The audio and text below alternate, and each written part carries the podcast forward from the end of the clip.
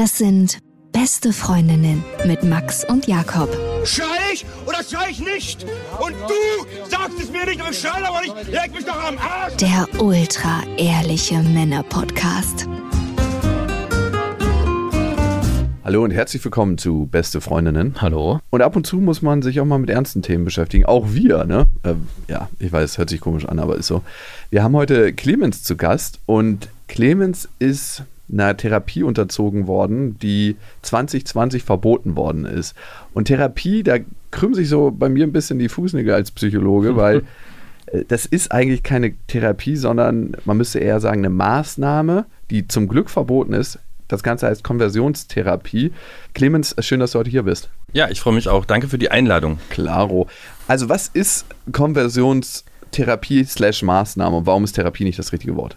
Also unter Konversionsmaßnahmen kann man sowas verstehen wie so spirituelle oder auch psychotechnische Versuche, Menschen ähm, entweder heterosexuell zu machen, wenn sie homosexuell empfinden oder bisexuell empfinden, oder auch cisgeschlechtlich zu machen, wenn sie zum Beispiel trans, transgeschlechtlich sich identifizieren.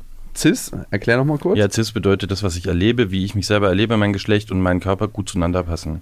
Also wenn ich homosexuell bin und einen Penis habe, dass das gut Nee, das hat mit der Sexualität gar nichts zu tun. Okay. Also auch ein heterosexueller Mann, wenn er sich als Mann definiert und ähm, sein Körper als männlich gelesen wird, also ein Penis dran ist, dann ähm, würde man von einem cisgeschlechtlichen Mann sprechen. Ah, okay. Ne? Und ähm, wenn du zum Beispiel dich als Frau erleben würdest oder als ein anderes Geschlecht und auch äh, vielleicht gerne was an deinem Körper tun würdest, Und einen Penis unten dran habe, dann genau, dann könnte das, äh, wäre das zum Beispiel eine Transgeschlechtlichkeit oder es gibt auch noch andere Formen, aber das ist äh, ein anderes da Feld. steigen das wir jetzt hier in ein anderes genau. Labyrinth ab.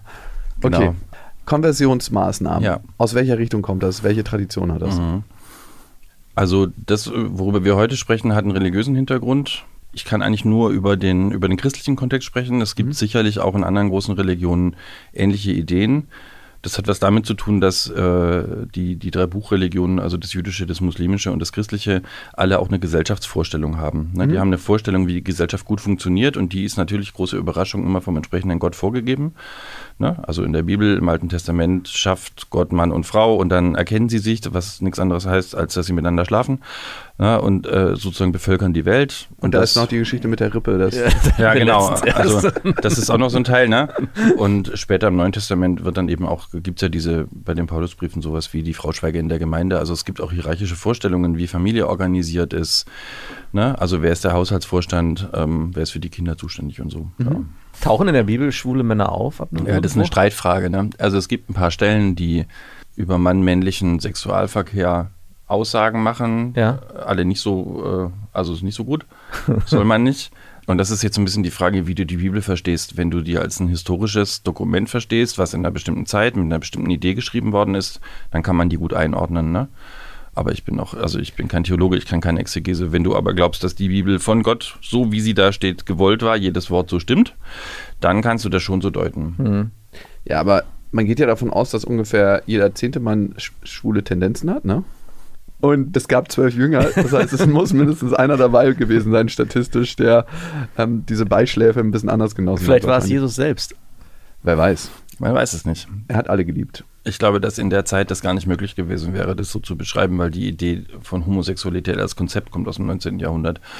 Ah, Na, also davor gab es irgendwie sexuelle Handlungen und im 19. Jahrhundert entsteht ja mit der, mit der aufkommenden Moderne so eine Vorstellung davon, dass äh, das was mit einer Identität zu tun hat, die wir ja heute ganz stark haben.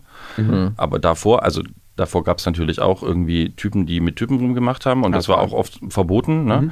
aber man hat da noch nicht von einer von so einer komplexen Identität, schwule Identität, lesbische Identität gesprochen. und es war dann einfach so. Das war so. Okay. Außer im Römischen Reich, da wurde, glaube ich, alles weggemöbelt, was Ja. nicht bei fünf auf den Bäumen war.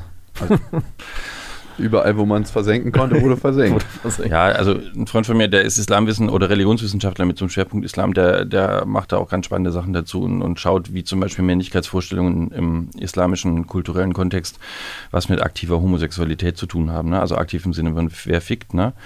Und ähm, es gibt ja auch diese Geschichten aus Griechenland, also aus dem aus dem antiken Griechenland, wo, Ja, wo ältere Herren sozusagen äh, gesellschaftliche, ähm, ja, jetzt wollte ich sagen Einführung, das ist jetzt ein blöder Wort, ein blödes Wort, also gesellschaftliche Integration gegen ähm, ja, gegens Ficken getauscht haben. Ne? Also das würde dann aber du sagst nicht. ficken, also wir sagen hier immer Bimsen. Das ist un Ich hoffe, es ist okay für einen Podcast, wenn wir.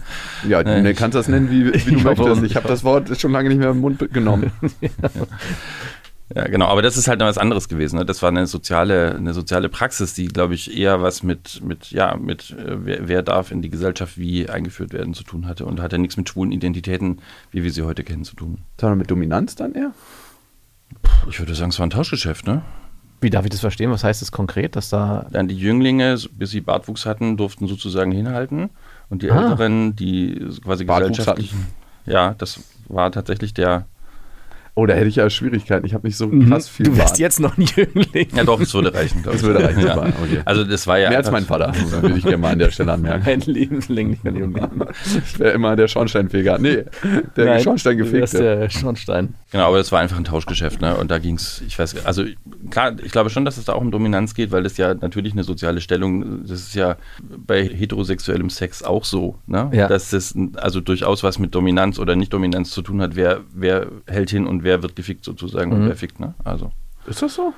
Ich glaube, es würden viele Frauen anders sehen. Ich glaube auch. Ja, das ist aber auch was, was wir heute sozusagen anders sehen, aber das ist ja auch was, was eine, das eine Geschichte hat. Also, dass die Bibel über weibliche Sexualität keine Aussagen trifft, hat ja was mit ihrer Zeitgebundenheit zu tun. Ne? Wie bist du denn aufgewachsen? Du scheinst ja in einem christlichen Kontext aufgewachsen zu sein, ne? Ähm, ich komme aus einem kleinen 96 EinwohnerInnendorf im Schwäbischen Wald, also den kennt kein Mensch, deshalb braucht man den noch nicht nennen. Und komme eigentlich aus einer sehr klassisch evangelischen, traditionellen Familie. Mein Vater war Offizier, meine Mutter war Hausfrau, ich habe zwei große Brüder, wir haben irgend so ein Haus gemietet da auf diesem Kaff und sind da halt so aufgewachsen. So in den 80ern. Wir haben gerade eben schon übers Outing gesprochen, vielleicht der Schritt davor. Wann hast du gemerkt, dass du schwul bist? Mhm. Darf man das so sagen eigentlich? Ja, also bei mir ja, es ist meine Selbstbezeichnung. Okay. Also es ist immer günstig, wenn man, wenn man über Leute redet, wenn, wie man sie bezeichnet, wenn man sie vorher einmal kurz fragt. Ich habe dich ja vorher gefragt. Eben, du hast mich vorher gefragt. Ich hätte das aber auch ähm, sonst im Nebensatz eingeführt. Also Okay, und da, manche sagen ja, ich bin gay, manche sagen, ich bin schwul. Ja. Dann muss man vorher fragen, was bist du? Ja, ich glaube, das ist schon wichtig, weil mit diesen verschiedenen Begriffen so, glaube ich, auch verschiedene so Vorstellungen von sich selber einhergehen. Also ich hatte eine Phase, wo ich auch gesagt habe, ich bin homosexuell, wo mir das total wichtig war, nicht schwul zu sein. Okay, und wo ist der Unterschied jetzt zwischen gay, homosexuell und schwul? Ist gay hat sowas Glamour-mäßiges. Ich, ähm, es hat irgendwie was Party und Beats und alle sind gut drauf. Und ähm, schwul ist so für mich der normale Standard so. Ich bin schwul. Was Ja. soll ich sagen? Und ähm, homosexuell ist so dieses Korrekte. Ja, das ist, Das ist so in der Politik. so ein sehr technischer Begriff. Ja, ne? ich bin homosexuell und wir haben Geschlechtsverkehr. Genau, also homosexuell hat halt für, für mich den Nachteil, dass es ähm, eben stark auf die Sexualität nur abstellt. Und ich verstehe meine, meine sexuelle Orientierung oder mein Begehren oder wie auch immer man das nennen will, eben auch als was Politisches. Ne? Also es ist natürlich so, dass wenn ich äh, mit einem Typ durch die äh, Hand in Hand irgendwo durch die Stadt laufen würde, dann würde man sehr schnell merken, wie politisch das ist. Ne? Ja, in Berlin? Komm Ja, kommt drauf an, wo du in Berlin bist. Also es gibt ja hier in Berlin inzwischen äh, werden ja äh, schwulenfeindliche oder queerfeindliche, müsste man jetzt sagen, Straftaten äh, äh, registriert. Und es gibt sie. Ja? Durchaus. Ja, Okay, ja, es krass. ist halt die Frage, durch welches Viertel du läufst, ne? Also ob du jetzt gerade durch äh, irgendwie Lichtenberg oder ob du in Mitte bist, ne? Also ich glaube, das macht nochmal einen großen Ja, Unterschied. definitiv. Ich würde es nicht gern ausprobieren, aber ich, gl ich glaube dir. Ich glaube auch bei uns im Brandenburger Vorort dürfte da, obwohl wir haben schwule Nachbarn, fällt mir gerade auf. Die werden da ganz im Gegenteil. Du weißt nicht, ob sie schwul, Doch. homosexuell oder gay sind. Ach so, stimmt. Das Ja. könnte ich sie mal fragen. Ja. Ich glaube, Ich weiß nicht, ob du das fragen solltest. Warum auch? ich glaube, der eine ist gay und der andere schwul. Ja. Wenn man jetzt in diese Definition Hä, kommt. passt das überhaupt vom Glamour-Faktor zusammen? Ja, warum nicht? Also ich ich kann, habe doch, kann doch einer glitzern und der andere kann. genau. Äh, Der eine Okay. glitzert ein bisschen mehr. der andere ist bodenständig. Oder Genau, der andere Ja, der muss irgendwie die Pferde zusammenhalten. Der andere, der baut immer und macht und tut und der andere ist mal so, ah, das hast du schön gemacht. Okay, Ja, super. Clemens, wer Das ist übrigens jetzt... eine sehr heteronormative Perspektive, ne? Ja. Nämlich eine, eine Person, das ist ja so eine klassische, nee, ist ja nicht schlimm. Nee, Sondern in der ja. Bildungsarbeit die klassische Frage, wer ist in eurer Beziehung der Mann und wer ist die Frau? Ja. Und ich frage mich dann immer, was heißt das? Also, Ja, was heißt das denn? genau, also heißt das, der, der gefickt wird, ist, der, ist die Frau? Oder ist der, der kochen kann die Frau? Oder ist der, der irgendwie, weiß ich nicht, den Hund ausführt die Frau? Oder, Kann es nicht wechseln? na eben. Also man kann ja auch. Also vor allem- Ja, ja, das ist ja eine total blöde Zuordnung. Also sexuell ist natürlich ein bisschen mehr drin als nur das eine, ne? So. Ja. Clemens, aber wo du Ja. hier bist, ich fahre manchmal ein bisschen Skateboard und da gibt es einen Rollstuhlfahrer. Und Mhm. ich sehe von 150 Metern Entfernung, dass er entweder homosexuell, schwul oder gay ist. Warum ist das so? Also habe ich da einen Blick für. Ich könnte dir von 20 Männern sagen, wer gay ist und wer nicht. Jetzt hätten wir vorher den Test machen sollen, ne? Ja, ja, nicht, nicht mit hundertprozentiger Wahrscheinlichkeit, aber Ja. wo, woran liegt das, glaubst du, dass man das bei manchen vom Verhalten merkt? Ich werde übrigens sehr oft von schwulen Männern angemacht, speziell in der Sauna. ähm, oder von Gays oder von äh, Homosexuellen. Vielleicht strahle ich das irgendwie auch aus, äh, dass der Gay da bei denen da anspringt, aber woran liegt das, glaubst Vielleicht du? finden sie dich einfach auch nur heiß und es ist ihnen scheißegal, ob du selber Ob- Typ ob ich das oder nicht. Also, ne, könnte ja auch sein. Ja. Ähm, ich glaube, das hat viel damit zu tun, wie ich eigentlich in meinem Coming Out sozusagen damit umgehe, dass ich ein Coming Out haben muss. Mhm. Also ich habe ja verschiedene Möglichkeiten. Ne? Also ich kann mich sehr stark anpassen.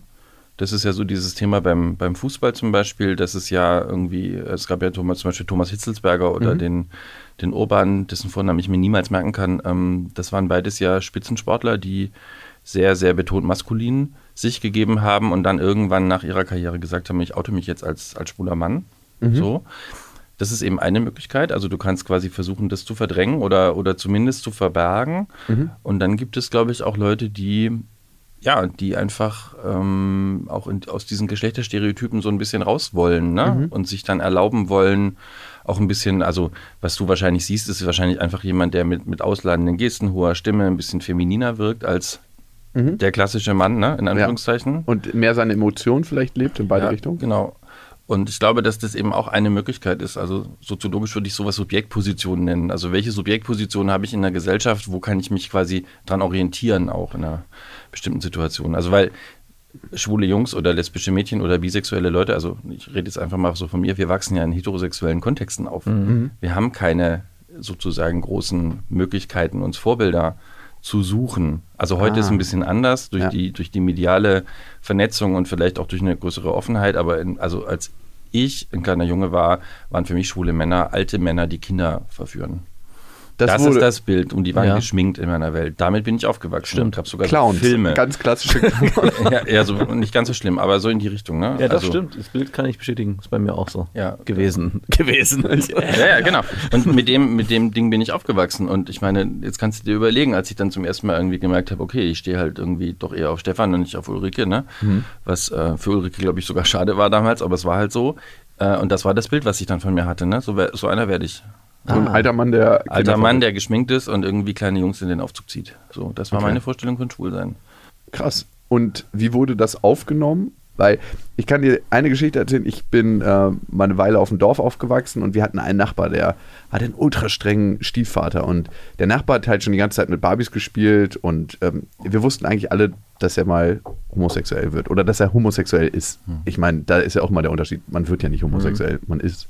Und der kam dann immer zu uns rüber, weil meine Mutter sehr ja, offen war einfach für alles und der hat sich bei uns wohler gefühlt und der hat von Kindheit an mit Barbies gespielt, Haare gemacht und der hat eine Frau später geheiratet, weil das bei uns in, in der Gegend dann nicht so angesehen war, hat auch ein Kind gemacht und mit 28 hat er erst gesagt, hey, ich habe meinen ersten Freund. Wie war das bei dir? Also dein Werdegang? Mhm. Also ich habe, glaube ich, bis ich 14 war, gar nicht verstanden, was schwul ist. Also ich hab, hatte halt dieses Bild, aber ich habe das nicht zusammengekriegt mit, mit was anderem. Ne? Also das war halt irgendwie so was Schlechtes und das ist ja in meiner Schule nicht anders gewesen wie in anderen Schulen. Also äh, schwul war ja ziemlich äh, ein praktisches Schimpfwort. Also damit konnte man irgendwie ziemlich gut punkten. Wenn nicht aus Versehen jemand erwischt hat, äh, dem man, der stärker war, dem man das gesagt hat, dann musste man auch ein bisschen aufpassen. Also es funktioniert ja, ne? So. Und für mich gibt es so einen Zeitpunkt, ich war irgendwann mal in Stuttgart, was ja so die nächstgrößere Stadt da war und habe da so eine Broschüre eingesammelt, äh, ich weiß gar nicht mehr warum.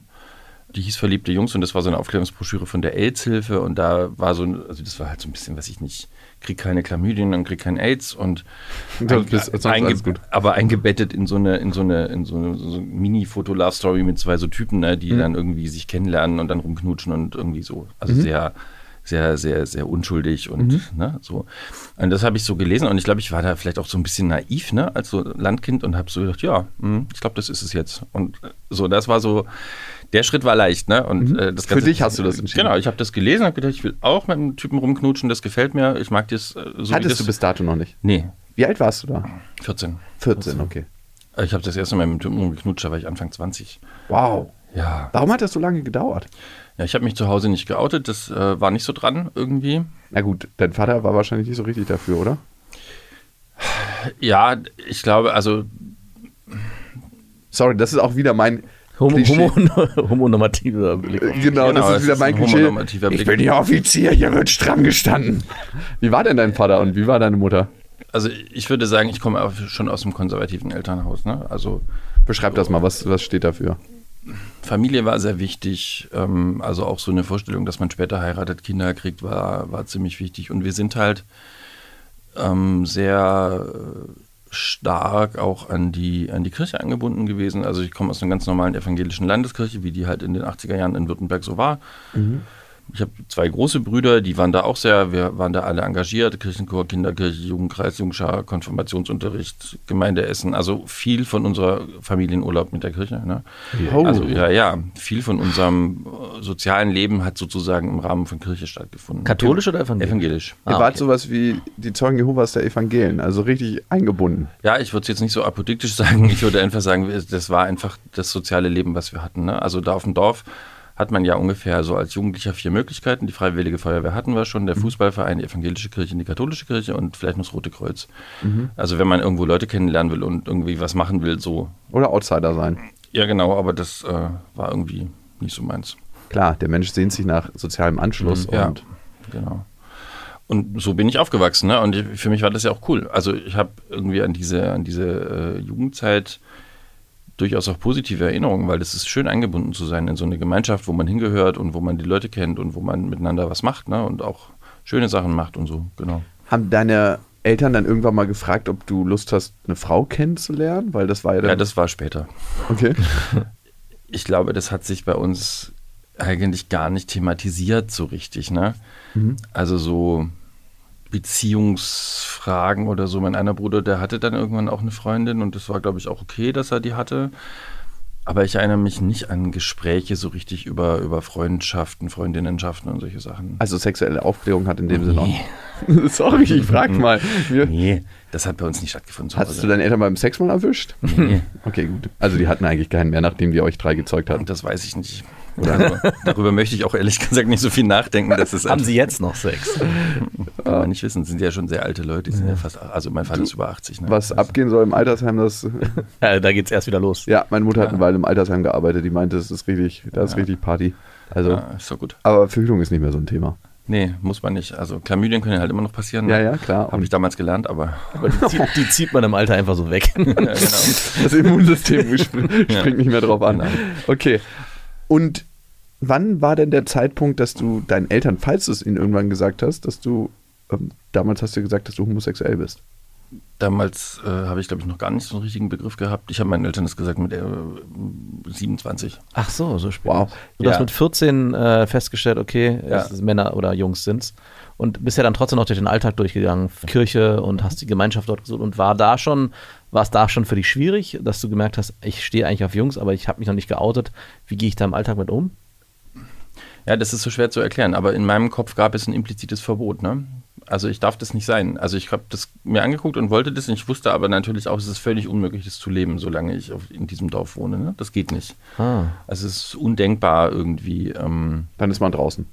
Ja, also ich weiß nicht, wie meine Eltern damals reagiert hätten. Also sie haben später, haben sie sich, glaube ich, ganz gut geschlagen, kann ich nur erzählen, aber ich weiß nicht, wie das damals gewesen wäre und das ist ja auch eine schwierige Situation. Also du bist ja äh, komplett abhängig ne, von deinem familiären Kontext. Also und es gibt ja zum Beispiel hier in Berlin eine Wohngruppe, glaube ich, für Leute, die zu Hause ausgeflogen sind, weil sie, weil sie queere Leute sind. Also das wäre bei uns, glaube ich, nicht passiert, aber ich glaube, die Stimmung hätte es nicht gerade gehoben. Ne? Also Wie kamst du denn zu den Konversionsmaßnahmen? Genau, also ich habe durch diese starke Prägung in der, in der Landeskirche, also evangelischen Landeskirche, was ja so ganz normaler klassische Kirche, wie man sich das halt so vorstellt, äh, ist, das war mir irgendwann ein bisschen langweilig und auch nicht radikal genug. Ich Also wusste, ich, dass das Wort radikal kommt. Ja, ich, ich war schon immer irgendwie, glaube ich, äh, ich, immer auf der Suche so nach den, nach den. Extremen. Ich, genau, bisschen sassy, bisschen edgy.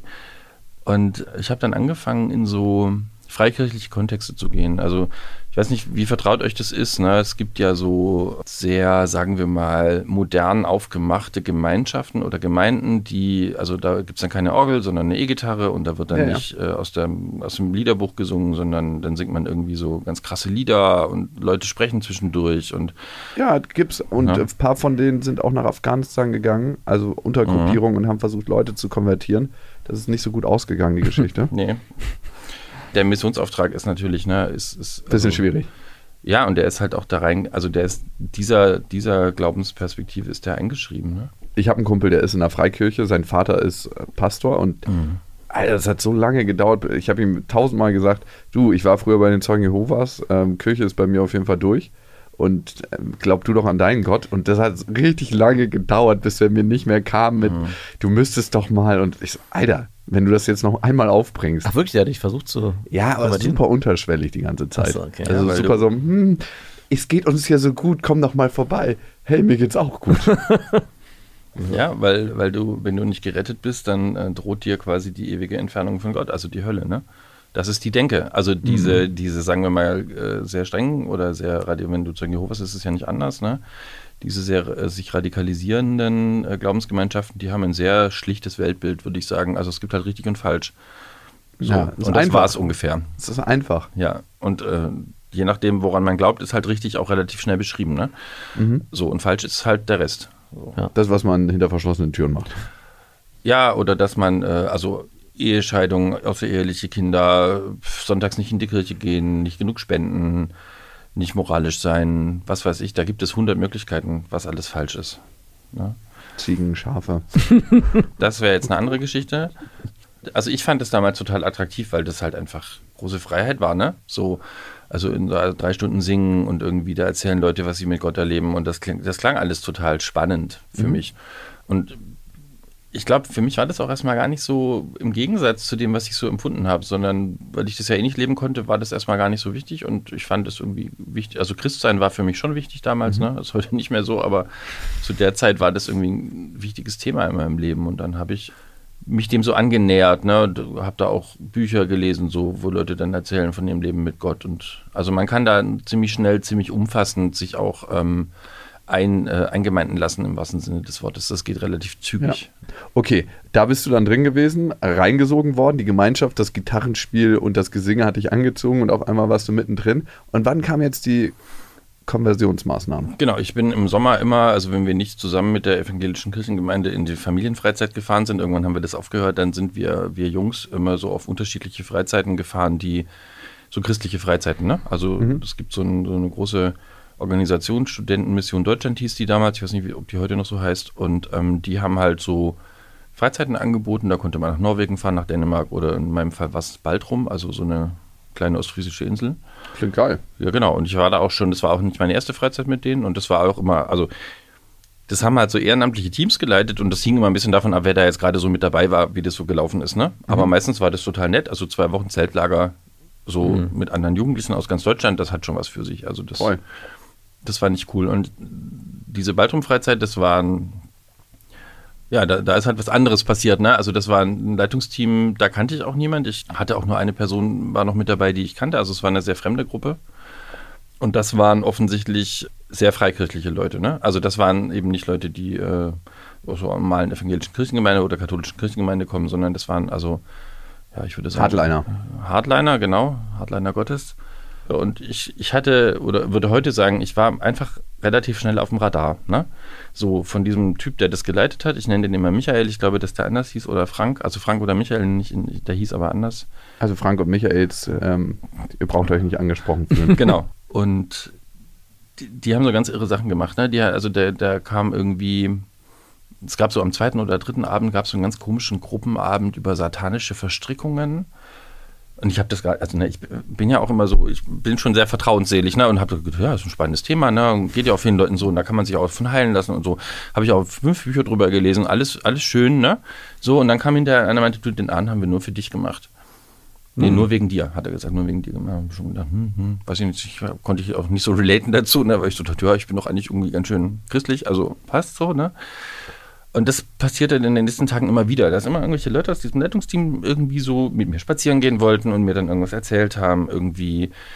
Da habe ich es noch nicht gerafft, ne? Und dann kam so eine Person irgendwann und meinte, ja, sie hätte jetzt mit einer Glaubensschwester gesprochen und die hätte Visionen von mir gehabt. Das ist so im, im charismatischen Kontext ein relativ übliches Verfahren. Also das, das sind halt diese Ga- Gaben des Heiligen Geistes, dass Leute dann irgendwelche Bilder kriegen und das sind dann so prophetische Bilder, die Gott ihnen sozusagen so schickt und dann muss man die interpretieren und dann weiß man, was Gott will. Also Mit Substanzeinnahme oder ohne? wenn du drei Stunden Halleluja singst, also brauchst du, glaube ich, ah, okay, ist das die Substanzeinnahme? Genau, brauchst du keinen Keter mehr, um sowas zu machen.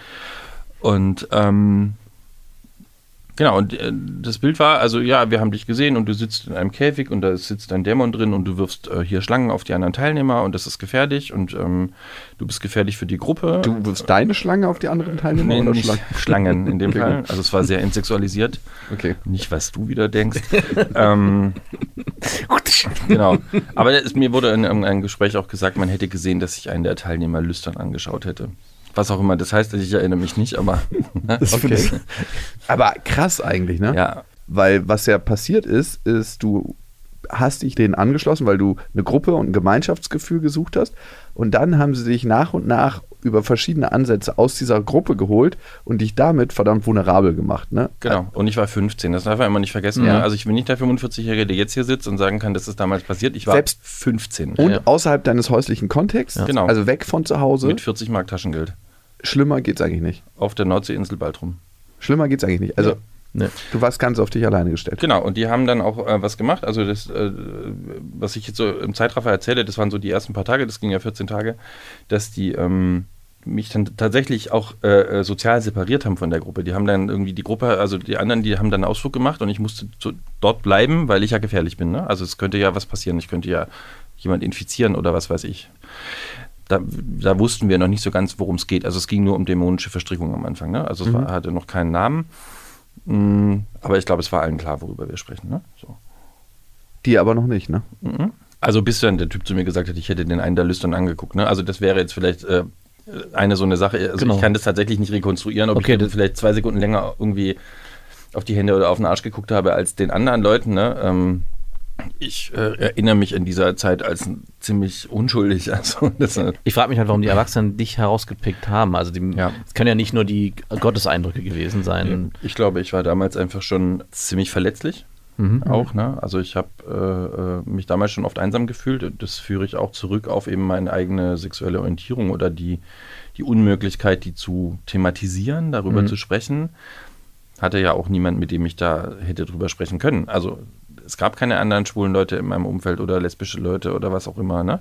Das gab es einfach nicht. Das heißt, für mich war das schon auch ein Einsamkeitserleben und ich vermute, also wenn wir nachher über das Ereignis sprechen, wird das vielleicht ein bisschen deutlicher, da, da geht es ja auch um Macht. Ne? Das sind ja auch Dominanz- oder, oder Machtgeschichten, diese, diese Konversionsmaßnahmen und ähm, zumindest so, wenn, wenn sie so sind wie bei mir. Und ich vermute einfach, das war eben eine Möglichkeit, also sich jemand aus der Gruppe rauszunehmen, der sowieso gerade nicht so ganz festen Boden unter den Füßen hat. Ne? Und ob ich irgendwie äh, mit den Armen gewedelt habe beim Reden, das weiß ich einfach leider nicht mehr. Ja. Kann schon sein. Ne? So, das mache ich ja heute noch manchmal, also passiert. Es kann auch einfach sein, und das war so ein bisschen meine Frage, ob, dass sie dich als schwächstes Glied so ein bisschen erkannt haben und das dann für sich halt, ich sag mal, ausgenutzt haben. Aber ich glaube immer mit, also ich glaube, dass die das nicht, also das würde ich unterstellen. Ich glaube, es ist keine bewusste Geschichte gewesen, sondern ich glaube, die, die Geschichte, die die hatten, war, da ist jemand, den wir retten können. Also dieses Leute retten ist ja in diesem Evangelikalismus so irre wichtig, ne? Die haben es gut gemeint. Ja, auch. Also, aber ich, also aus ihrer Perspektive wahrscheinlich, ja, aus meiner nicht, ne? Aber aus Naja, ihrer, natürlich Nee, aus aber ihrer. aus, ihrer Perspektive ist es bestimmt getragen worden von diesem religiösen Wahnsinn, dass man alle Leute irgendwie retten muss, die um einen rum auf. Also mir hat einer von denen auch, nachdem das dann passiert ist, gesagt, er hatte das Gefühl, die ganze Freizeit hätte nur stattgefunden, damit ich gerettet werde. Wie ging es weiter? Ja, psychotisch würde ich sagen. Nein, ähm, genau, und dann äh, irgendwann wurde mir halt, also nachdem dann diese hier dämonische Verstrickung und die Visionen und so, hat mir halt äh, der Freizeitleiter, also Frank Michael, gesagt, also es gibt jetzt irgendwie zwei Möglichkeiten, ne? also wenn Gott jetzt auf die äh, Welt kommen würde, also wenn jetzt das jüngste Gericht stattfindet, also die Apokalypse über uns hereinbricht und Jesus da ist, wo bist du, Clemens, Himmel oder Hölle? Ich glaube Hölle. Ja, der war auch so ein bisschen autoritär. Und Minimal. ähm, hat mir sehr deutlich gemacht, also es gibt jetzt halt irgendwie die Möglichkeit, dass ich so weiterlebe wie bisher und dann wäre ich aber leider kein guter Christ. Oder ähm, er würde diesen Dämon irgendwie aus mir rausholen, der hätte da auch schon so eine Vision gehabt, dass er das könne und das solle und bla bla bla. Und ähm, so, und dann stand ich da so ganz alleine, ne? Und irgendwie mit diesem Ding, also in mir ist ein Dämon, ist jetzt auch nicht so eine schöne Vorstellung, ne? Also so Äh, ich hatte noch nicht so eine bildhafte Vorstellung von Dämonen, aber es ist jetzt nicht so, dass es klingt wie wow, cool, ne? sondern ist ja schon ein bisschen doof so. Und ich wollte ja auch irgendwie, glaube ich, wieder zu der Gruppe dazugehören. Das war, war mir, glaube ich, schon auch ein Anliegen. Ja, und dann habe ich zwei Nächte, glaube ich, nicht geschlafen, weil ich, halt, ich war halt total durch, ne? Also ich war wirklich irgendwie emotional mhm. völlig destabilisiert und habe dann gesagt, okay, also wenn das jetzt hier die große Chance ist, irgendwie das, das mit Gott ins Reine zu kriegen, dann machen wir das jetzt, ne? Ja, und dann haben wir das gemacht. Und das hätten wir lieber nicht tun sollen, glaube ich. Aber das ist so. Und das war ja eine sehr traumatische Erfahrung mhm. für dich, ne? Hast du das mal in der Therapie aufgearbeitet? Mhm. Ist also, es so, wenn du heute darüber redest, dass es dich retraumatisiert oder kannst du Elemente davon wiedergeben, wo du sagst, okay, dass wir, weil jetzt ist es für uns gerade eine Blackbox, ne? Wo wir mhm. wissen, du bist da reingegangen, du warst da zehn Stunden, glaube ich, ne, waren es. Mhm und du bist da wieder rausgekommen es hat einen anderen Menschen aus dir gemacht. Genau, ich kann ein bisschen was dazu erzählen. Also ich äh, sage vielleicht eben was zum Therapeutischen davor. Ich habe äh, vor vielen Jahren eine Psychoanalyse gemacht, die überhaupt nichts geholfen hat und mache jetzt eine sozusagen, weil ich das damals auch nicht geschnallt habe und mache jetzt eine spezifische äh, Traumatherapie. Bei mir ist eine posttraumatische Belastungsstörung diagnostiziert. Ich habe die. So. Mhm.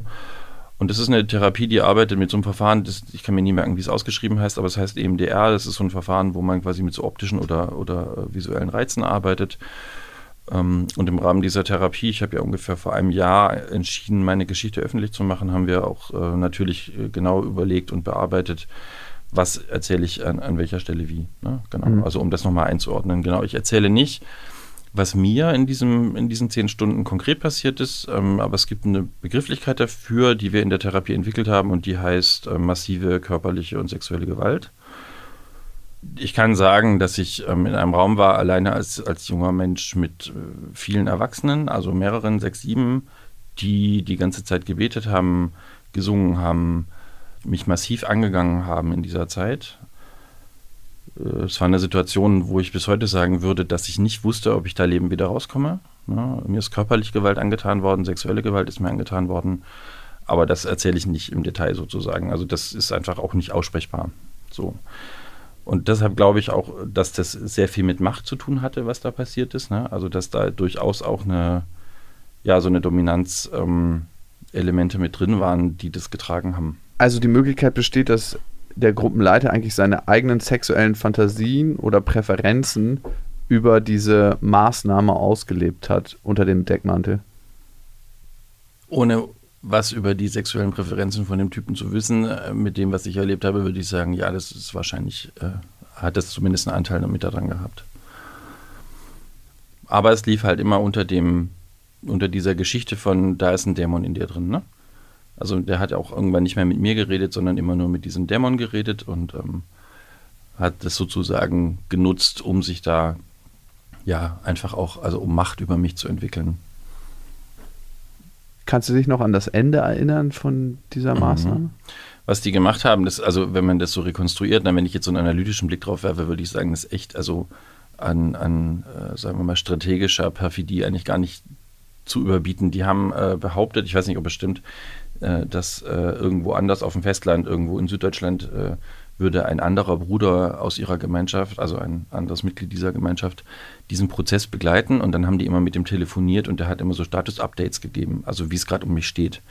Obwohl der ja nicht dabei war. Also der hat wieder Visionen gehabt wahrscheinlich, ne? So.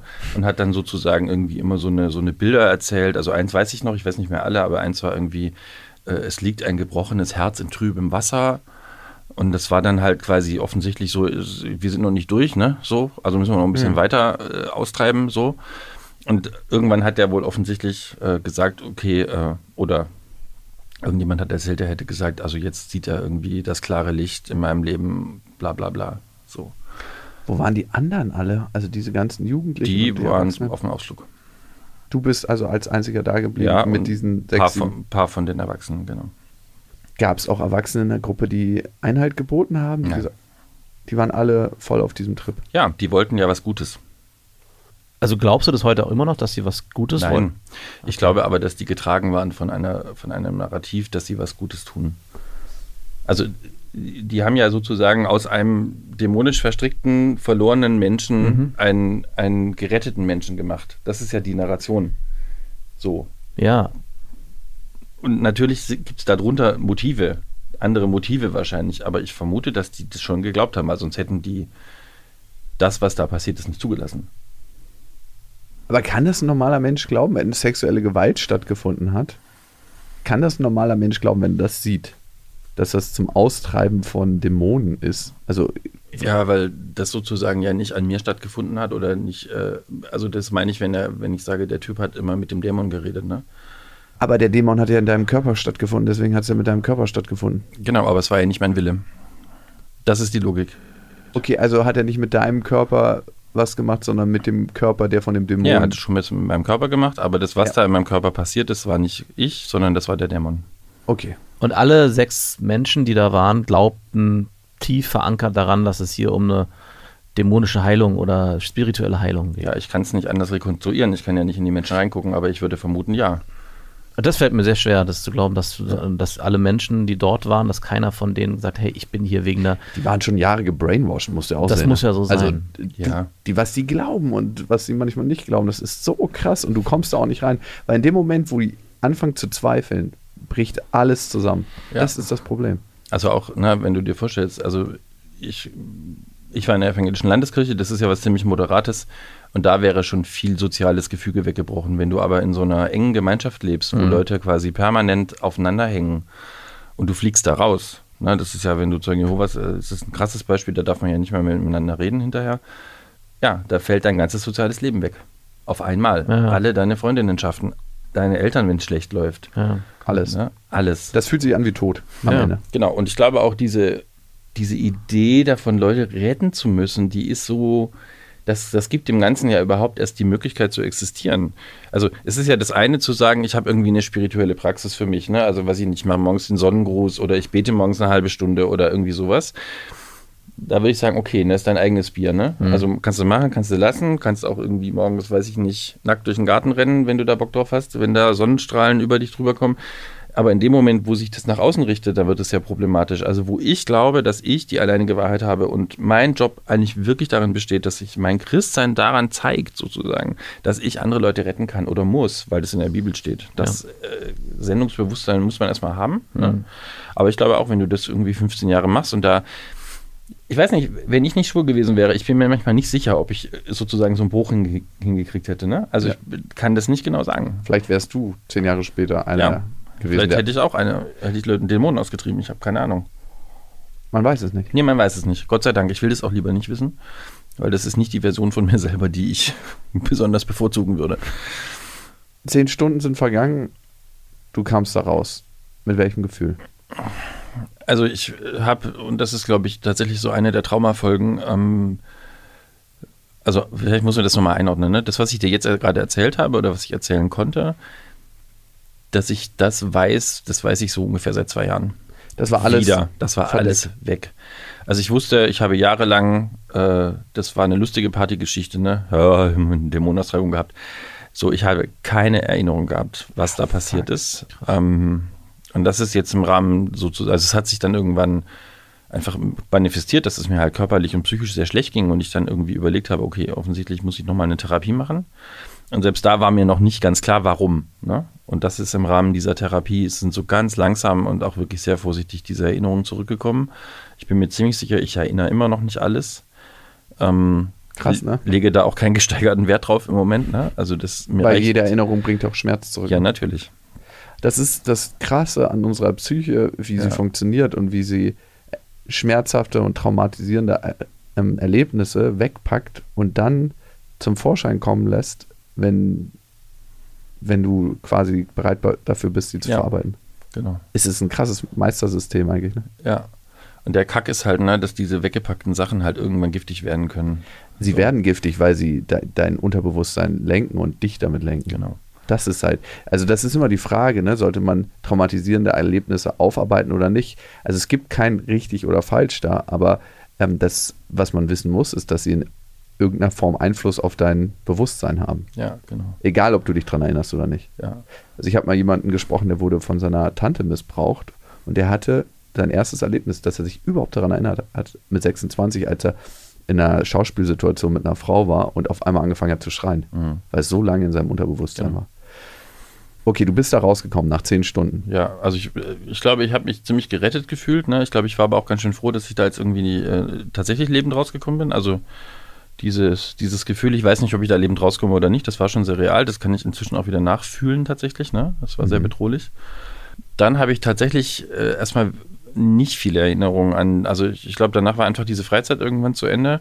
Und dann war ich irgendwie zu Hause. Ich vermute, dass ich meinen Eltern schon auch irgendwie glücklich erzählt habe, jetzt irgendwie hier Heiliger Geist in mir drin, alles prima. Natürlich konnten wir nicht drüber reden, warum. Ne? Und ich habe dann aber schon relativ schnell nach so ein paar Wochen so, heute würde ich sagen, das waren, glaube ich, so Panikzustände gekriegt. Weil A, habe ich halt gemerkt, naja, ich finde halt immer noch Stefan heißer als Ulrike. Also irgendwie hat es nicht geklappt. Ne? Also die Konversionsmaßnahme sozusagen hat nicht so funktioniert, wie sie sollte. Und ich hatte auch immer Angst, dass dieser Typ, also ich meine, die kamen irgendwo von weit weg. Ich, da gab es eigentlich keine geografischen Berührungspunkte, aber ich hatte Angst vor dem. Na, und es war, ist halt ein Täter, ne? So gewesen. Mhm. Das äh, habe ich aber damals ja gar nicht verstanden. Also ich habe nicht verstanden, was mir da passiert ist. Ne? Das ist ja auch eine sehr neue irgendwie Lesart dieser Geschichte, die ich so entwickeln konnte. Und ich hatte wirklich, glaube ich, einfach, ja, ich hatte Angstzustände, Panikattacken. Also ein Auto neben mir gehalten hat, bin ich irgendwie fast in die Wiese gesprungen, ne? so, weil der da aussteigen könnte und das dann wieder von vorne losgeht. Mhm. Und das hat relativ viel kaputt gemacht, glaube ich. Ne? Also, weil das, was ich dann eigentlich hätte so anfangen können, so mit 15, also vielleicht mich dann wirklich mal zu verlieben oder irgendwie mal rumzumachen oder so, das hat dann nicht mehr stattgefunden, weil das war ja mit einem viel höheren Verbot äh, bewährt als vorher. Ne? Also dieses Ereignis hat so stark gewirkt, dass es mir tatsächlich irgendwie über sechs, sieben Jahre jegliche Möglichkeit genommen hat, überhaupt mein Begehren äh, etwas Positives zu erleben. So. Wann und wie konntest du dich davon lösen? Also, das ist ja mhm. wahrscheinlich schrittweise gegangen, aber ja. wann hast du das erste Mal gedacht, mein sexuelles Begehren oder nach, mein Verlangen nach Körperlichkeit mit einem anderen Menschen, einem anderen Mann, ist größer als dieses Verbot, was im Raum mhm. steht? Ich habe nach, nach dem Abi eine Ausbildung angefangen, also mehrere, aber dann eine, bei der ich geblieben bin, in der Behindertenhilfe in, äh, und hatte da einfach das große Glück, einen schwulen Chef zu haben. Und damit zum ersten Mal in meinem Leben, glaube ich, so ein lebendiges, äh, normales, lebendiges Vorbild von der schwulen Identität. Und das hat, war, glaube ich, so ein erster Schritt in so eine Richtung, ne? zu sagen, okay, das ist irgendwie, ist okay. Ne? Also man, man, kann offensichtlich stirbt er nicht jeden Tag, weil er schwul ist. Also offensichtlich ist er noch da und er war auch in der Beziehung damals äh, und so und wirkte irgendwie auf mich relativ glücklich. Und das waren so die ersten Schritte, glaube ich. Und dann habe ich auch schon im Rahmen meiner Ausbildung angefangen, damals noch bei Lambda irgendwie, also ich habe ein Praktikum bei Lambda gemacht, wir mussten so Praktika machen in dieser Ausbildung und habe da irgendwie andere schwule Leute kennengelernt und habe mich engagiert. Und ich glaube, das war mein Weg in die in so eine schwule Welt oder in so eine queere Welt, also über, über Engagement. Und das mache ich ja bis heute so. Ne? Also mein, mhm. das ist so mein Zugang gewesen. Und dann bin ich nach Oldenburg gegangen zum Studieren 2000 und da war ich dann in einer, äh, äh, damals hießen die Dinge noch schwul-lesbisch, ähm, Jugendgruppe. Und das waren auch so meine ersten, glaube ich, so Schritte in so ein ganz normales schwules Jugendlichsein, dann halt mit 25, ne? Machen andere mit 14, aber das ist, glaube ich, nicht nur meine Geschichte. Also das geht vielen schwulen Männern aus der Generation so. Blieb das noch im Hinterkopf, dieses eigentlich machst du da gerade was Verbotenes? Eigentlich machst du was. Weil ja. davon sich zu lösen, das habe ich, also ich möchte es jetzt nicht mit den Zeugen Jehovas vergleichen, mhm. aber ich weiß ja, mein Weg raus und das hat jetzt, äh, ich meine, war nicht so fest verankert wahrscheinlich wie bei dir, aber es hat Jahre gedauert, bis ich irgendwann mal davon losgekommen ist, dass mich Jehova dafür bestrafen mhm. wird, was ich jetzt gerade mache. Also ich kann dir nicht mal sicher beantworten, ob das heute schon, ob ich heute an einem Punkt bin, dass ich sagen kann, ich bin da raus. Ne? Also ich bin heute 100 Schritte weiter als damals. Also ich hatte dann auch zwei kurze Beziehungen und so. Und in dieser Oldenburger Zeit, also da konnte ich auch daten und das hat auch ganz gut funktioniert, aber das hat sich irgendwann auch wieder so gegeben. Ne? Und eine Traumafolge ist, also das ist so was, was mir auch in den letzten Jahren erst so klar geworden ist, dass ich mich eigentlich auch dieser schwulen Welt in gewisser Weise nur so bedingt zugehörig fühle. Ne? Also klar, ich engagiere mich ganz viel, ich bin mache Workshops, halte Vorträge, schreibe Artikel. Also ich mache schon wirklich viel, habe hab viele Leute kennengelernt. Aber so ein, so ein ganz normales schwules Leben ist da bei mir nie rausgekommen. Ne? Und das habe ich lange als so ein persönliches Defizit erlebt. Also, dass ich irgendwie dachte, okay, ich bin halt scheiße und keiner will mich oder so.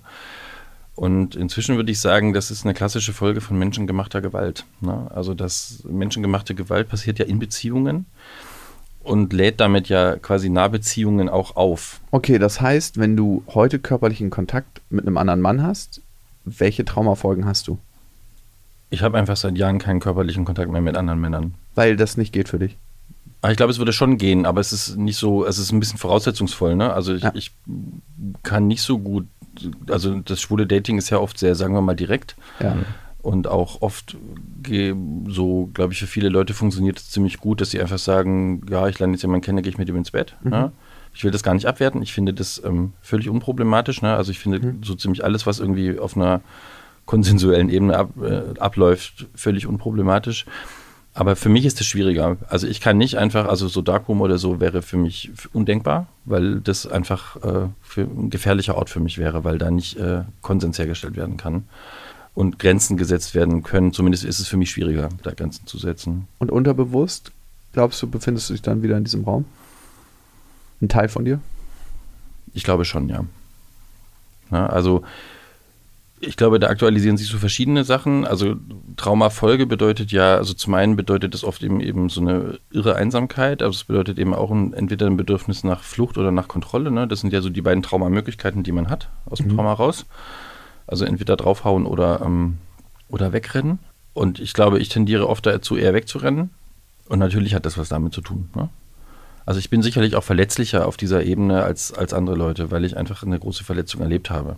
Und dann ist es halt irgendwie nicht mehr so einfach. Ne? Also ich kann dann nicht einfach irgendwie bei Grinder nutzen und dann irgendwie zu sagen, ja, ich komme in einer halben Stunde vorbei und wir vögeln irgendwie, sondern ähm, das funktioniert für mich tatsächlich nicht gut. Ja, also was meine Erfahrung zumindest mit sexuellem Missbrauch ist, der stattgefunden hat, da geht es nicht selten in zwei Richtungen. Entweder, dass du eigentlich keine Sexualität mehr so richtig leben kannst, oder du lebst Sexualität stärker aus. So Hypersexualisierung dann, genau. Ja.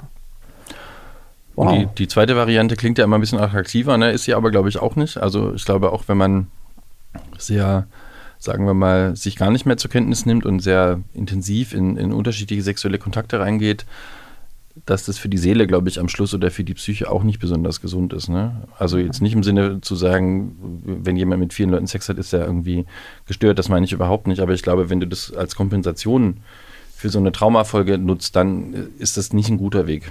Die Frage ist immer, wann fängt die Kompensation an? Ne? Also das ist für mich immer die große Frage. Ich, ich kann es nicht beantworten. Also es ist schon eine krasse, krasse Sache. Ich glaube, dass man das auch gar nicht kollektiv beantworten kann. Ich glaube, das sind immer individuelle Geschichten. Wir haben ja alle so, sowas wie eine sexuelle Sozialisation auch, ne?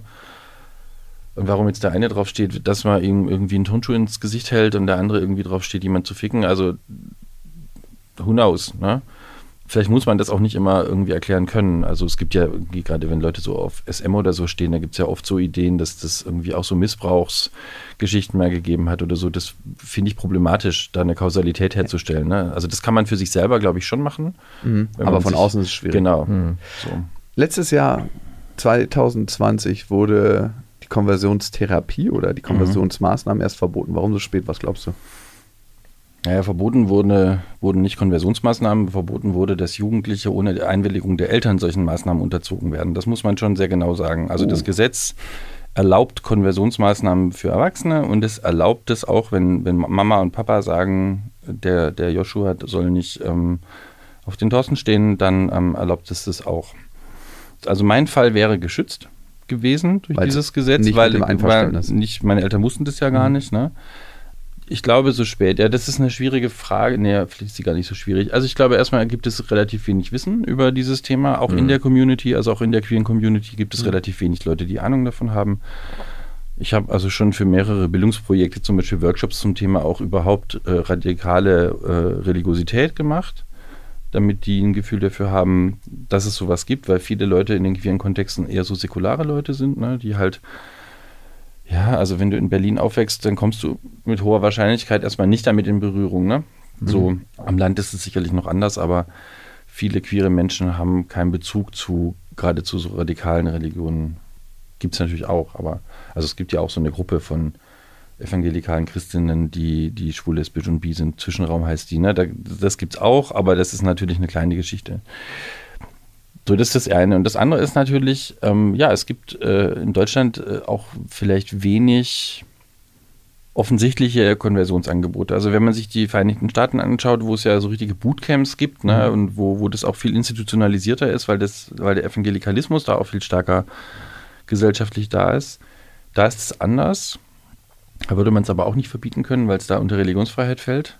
Und dann ist es, glaube ich, auch so, dass es eben nicht viele Leute gibt, die darüber sprechen. Hat gar Also- keine Lobby. Nee. Ja, also ich beschreibe mich ja in solchen Kontexten als Überlebender und grenze das von den Opfern ab, weil nicht alle Opfer überlebt haben. Also es gibt Leute, die sind daran verreckt, so. Also nicht Innerlich. Nicht, genau, also nicht an der äh, konkreten Maßnahme, aber sicherlich daran, dass sie hinterher nicht mehr leben konnten, ja. So. Ist dein Glaube daran verreckt? Ja, klar. Also ich bin Soziologe, ne? Äh, für mich ist Religion was, was gesellschaftliche Ordnung herstellt und ähm, also ich bin, bedauere das manchmal, dass ich irgendwie nicht mehr glauben kann, aber mein Blick auf Religion hat sich dadurch äh, also deutlich geändert.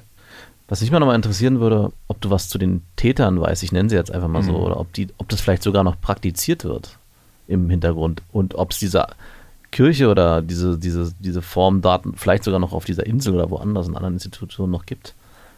Also die waren ja nur auch zwei Wochen auf der Insel. Das war ja nicht auf der Insel in Mhm. der Kirche, sondern das Ja, ja. kam irgendwo anders her. Also ich habe mich mit denen nie wieder beschäftigt. Ähm, ich habe auch keine große Lust, mich mit denen zu Mhm, beschäftigen. ich Ich, möchte denen keine Aufmerksamkeit mehr geben. Dass Konversionsmaßnahmen in Deutschland praktiziert werden, wissen wir nicht empirisch, aber anekdotisch. Ich kenne viele Geschichten von vielen Leuten. Es gibt ein paar Leute, die so wie ich ähm, öffentlich darüber sprechen. Es Ja. sind sehr wenige. Ähm, aber es gibt im Hintergrund durchaus auch Leute, die das ähm, erlebt haben. Da müsste man sich jetzt halt auch nochmal, glaube ich, drüber unterhalten, in welchen Formen das vorkommt. Also was ich erlebt habe, ist halt eine Form von Konversionsmaßnahme. Es gibt auch Organisationen, die Lebensbegleitungskurse machen ne, oder seelsorgerliche Unterstützung. Es gibt immer noch PsychotherapeutInnen, die sowas machen. Also das ist sozusagen ein, ein sehr heterogenes Feld, in dem das alles stattfindet. Deshalb ist das auch mit so einem Gesetz so schwierig zu fassen. Ja. ne? Also das ist nämlich das, was ich auch dachte. Es, es wurde verboten vom Gesetz, aber ich wüsste nicht, was dieses Gesetz im konkreten Fall, wenn mir jetzt deine Geschichte hätte, bring- hätte bringen können. Also, weil das man ja gar nicht genau so herausfinden kann, was da jetzt genau passiert. Also, das Ding, das Ding festzumachen, ist ja unfassbar schwierig. Aber irgendwas muss das Gesetz doch bringen. Genau, also was das Gesetz äh, vorsieht, und das ist wirklich gut, es sieht einmal vor, dass es ein Präventionsprogramm geben wird, also Aufklärung, Bildung, Aufklärung. Mhm. Und es sieht eine Beratungs-, also ein spezifisches Beratungsangebot für Menschen, also die äh, Opfer geworden sind von Konversionsmaßnahmen vor. Und das ist das, was das Gesetz kann, glaube ich, ne? und was, wo es auch sinnvoll wird. Clemens, vielen Dank, dass du uns so offen in deine Geschichte mitgenommen hast. Ja, danke für die Einladung. Das waren Beste Freundinnen mit Max und Jakob. Jetzt auf iTunes, Spotify, Soundcloud, dieser YouTube und in deinen schmutzigen Gedanken.